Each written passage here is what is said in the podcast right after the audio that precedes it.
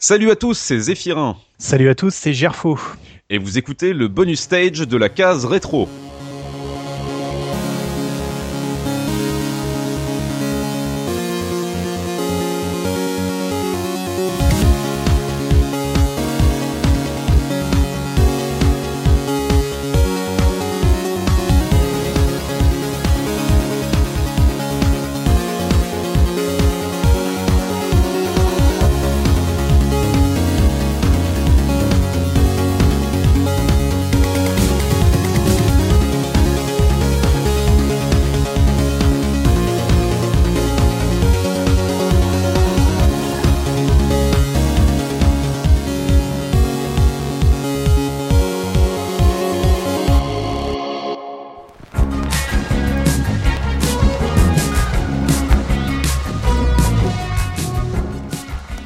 Bonsoir. Bonsoir et bienvenue dans cette soirée jeu de rôle inspiré d'un jeunesse. Je suis le maître du jeu Carte, Cartridge de mon nom entier. Pour m'accompagner ce soir, Alventurier. Bonsoir, c'est Alventurier. Pour cette première émission, nous allons faire dans l'original, le très travaillé et très inspiré. Nous allons jouer à Faxanadu. Je suis tellement emballé que je pourrais pas passer la douane au rayon X. Et pourtant, c'est une terre de mystère, une épopée fantastique qui nous attend. Plongeons dans l'histoire de ce Xanadu pour la Famicom. Car précisons que ce jeu euh, fait en effet partie de la grande série des Xanadu, aussi connu sous le nom de Dragon Slayer, sorti sur une foultitude de plateformes, un grand jeu où Yuzo Koshiro a fait ses débuts, et alors... euh, Alors, alors, alors, alors. Oui, mais non. C'est autre chose, Faxanadu. C'est sur NES. C'est un jeu sous licence Falcom développé et édité par Hudson Soft. Le compositeur, c'est le merveilleux Jun Chikuma. Euh, rien que pour Bomberman, je lui fais un bisou sur les fesses. Ravissant témoignage. À présent, le jeu. Alors oui, euh, super. Encore un jeu de rôle inspiré d'un jeunesse. La dernière fois, c'était The Adventure of Link. Et si on faisait plutôt Double Dragon 2, le jeu de stratégie sur plateau? Non, non, non, non. Suffit. Il est temps de commencer. Ambiance. Commence.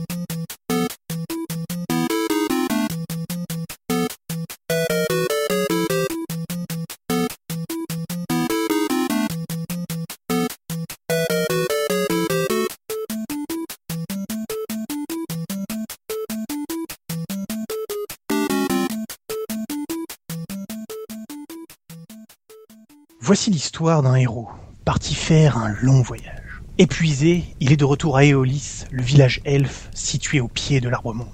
Et je ressemble à quoi? Alors attends, attends. Voici le sprite du héros au début du jeu. Un slip couleur chair, des cheveux couleur varech. Ah ben voilà, je suis Warwick Davis en slip avec un couteau de cuisine en guise d'épée. Je, je sens venir le souffle épique de 1987. Non, non, non, il suffit, pas de remarques euh, désobligeantes. Ok, euh, voilà qui est étrange, le village est quasi désert, la porte principale est fermée. Seul un garde t'interpelle alors que tu traverses péniblement la rue principale. Il faut aller voir le roi sans plus attendre, te déclare-t-il. Une villageoise t'encourage à rencontrer le gourou, afin qu'il puisse se porter garant pour toi. Je rentre dans l'église et je parle au gourou. Celui-ci te remet l'anneau des elfes. L'anneau qui prouve que tu es un elfe. Du village des elfes. Ouais. Saleté de gourou qui me confirme mon identité mais ne me soigne pas. Je me rends au château pour rencontrer le roi. Malheureusement pour toi, les nains sont déjà en ville, comme te le confirme un villageois qui fume tranquillement une pipe à la devanture d'une échoppe. Ah. Tu aperçois des osuras, des monstres à la carapace pointue qui glissent lentement sur le sol. Je saute agilement par-dessus eux. Je suis gracieux et mon slip est robuste. Tu arrives au château. Le roi te reçoit et t'annonce que le malheur s'est abattu sur vous. La fontaine des elfes, source de vie, s'est tarie. Les puits sont asséchés. Le roi a bien envoyé des hommes courageux, mais aucun n'est revenu. Tu es le dernier espoir du village. Il t'offre 1500 pièces d'or afin que tu puisses t'équiper et te souhaite bon courage. Et comme d'habitude, le héros va tout seul sauver le monde, hein, mais c'est pas une raison pour arrêter de faire du business. Je m'équipe donc d'une dague, j'apprends en vitesse à lancer une boule d'énergie que les magiciens appellent déluge, et j'achète la clé de la porte de la ville. Une, une clé valet. Oui, je sais, j'avais qu'un paquet de cartes sous la main pour nommer les clés. Euh, plus Ah. tard, tu auras les clés reine, roi, joker et as. Euh, Sache également qu'il y a un monstre unijambiste cyclope qui garde la porte de la ville. Et il réapparaît si tu changes d'écran. Mais c'est n'importe quoi ce jeu. Bref, notre héros quitte le village d'Éolis pour remédier à la crise des fontaines. C'est palpitant.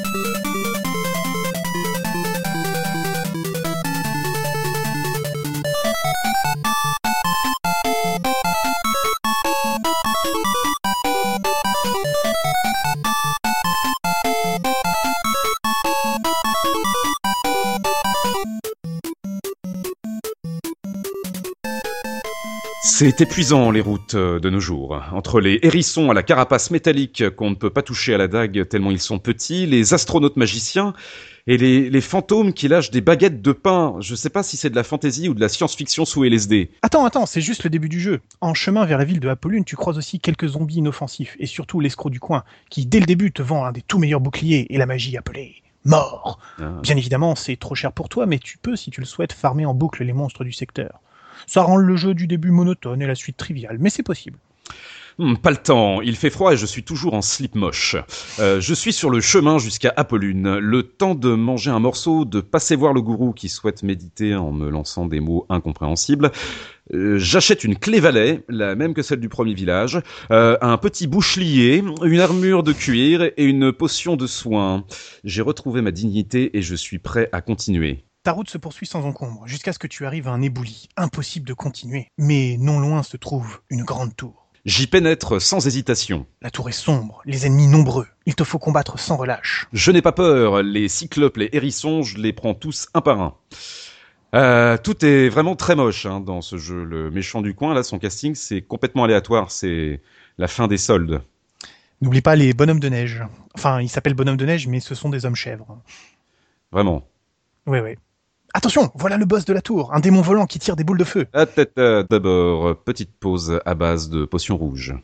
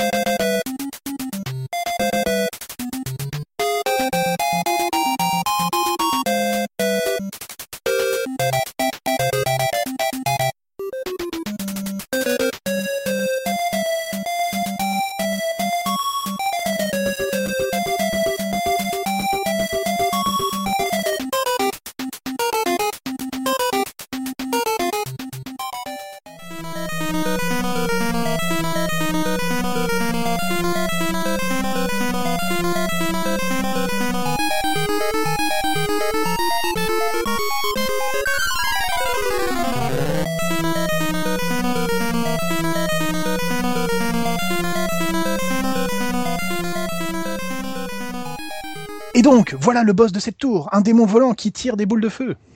Ah mon dieu, mais il est gigantesque. J'esquive ses attaques en sautant par-dessus ses boules de feu et je le frappe de ma dague. Euh, ça risque d'être long. Si tu avais payé le médecin, tu aurais de quoi le bombarder de magie sans coup férir. Pas assez d'argent, je fais avec ce que j'ai. Il me faudrait la Sainte Relique Pro Action Replay. Ouais, ouais, ouais. Après avoir combattu sans relâche, notre héros abat le terrible monstre qui laisse derrière lui un bon baquet d'or et une relique. Ah, l'Action Replay, c'est quoi, c'est quoi? Sois satisfait car en abattant ce monstre millénaire, tu viens d'acquérir la pioche. C'est n'importe quoi ce jeu de merde. Mais non, sois heureux, ta quête va se poursuivre. La joie m'envahit. Tu peux enfin creuser ton chemin. Bon, la pioche se désagrège tandis que tu te ferais un passage, mais c'est un détail. Je ne commenterai même pas. Te voici dans un nouveau village. On y trouve les mêmes denrées qu'avant, ajustées à cause de l'inflation. Ah, je fais quoi dans ce village qui ressemble à tous les autres Comme dans Zelda 2 Tu t'y reposes, car ta quête des fontaines est en passe d'être résolue. Les villageois t'indiquent qu'il te faut rencontrer les sages gardant les fontaines. Quelle originalité Et le roi a besoin que je parle à ces sages pour qu'ils réactivent les fontaines. Ils sont en grève? C'est la nouvelle loi sur le gardiennage des espaces publics qui leur plaît pas, c'est ça? Mais non, ça n'a rien à voir. Contente-toi d'explorer ce monde et d'accomplir ta destinée. Ah, l'héroïsme est ma seule fonction et ma vie est une ligne droite dans un programme moyenâgeux. Quelques heures plus tard.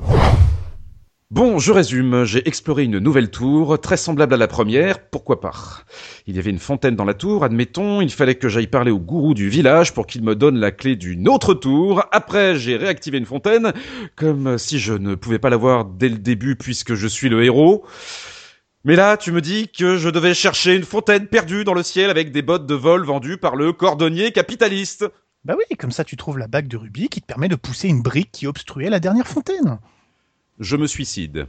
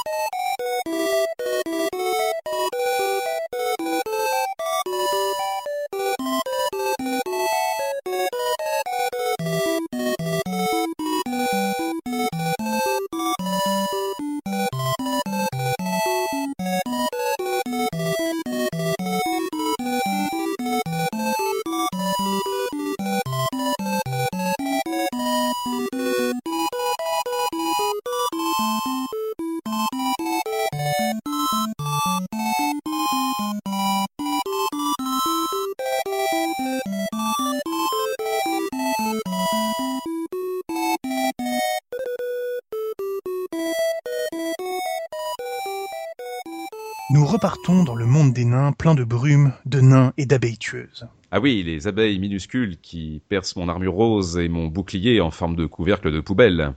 Je sens comme une lassitude. On va accélérer. Il te faut régler l'histoire de la météorite tombée dans les caves des nains et qui provoque ce brouillard surnaturel. Les caves des nains, situées dans un arbre géant, où est tombée une météorite qui provoque du brouillard. Oui, on va passer. Oui, oui. Pourtant, le donjon tu te faisais blesser par des ennemis immobiles à chaque pas, c'était rigolo. Non, non, accélère, je te jure. En plus, euh, l'armure me gratte. C'est normal, elle date de 1987. Je me sens sale. Très bien. Ellipse. Nous sommes au sommet de l'arbre. Tu es nouvellement équipé d'une fourchette géante à trois dents, une des armes les plus redoutables du jeu. Et heureusement pour toi, car de nouveaux monstres ont fait leur apparition. Les Yarika. Ce sont des poulpes volants qui font assez mal, mais comme les autres, ils lâchent du pain pour que tu puisses te soigner.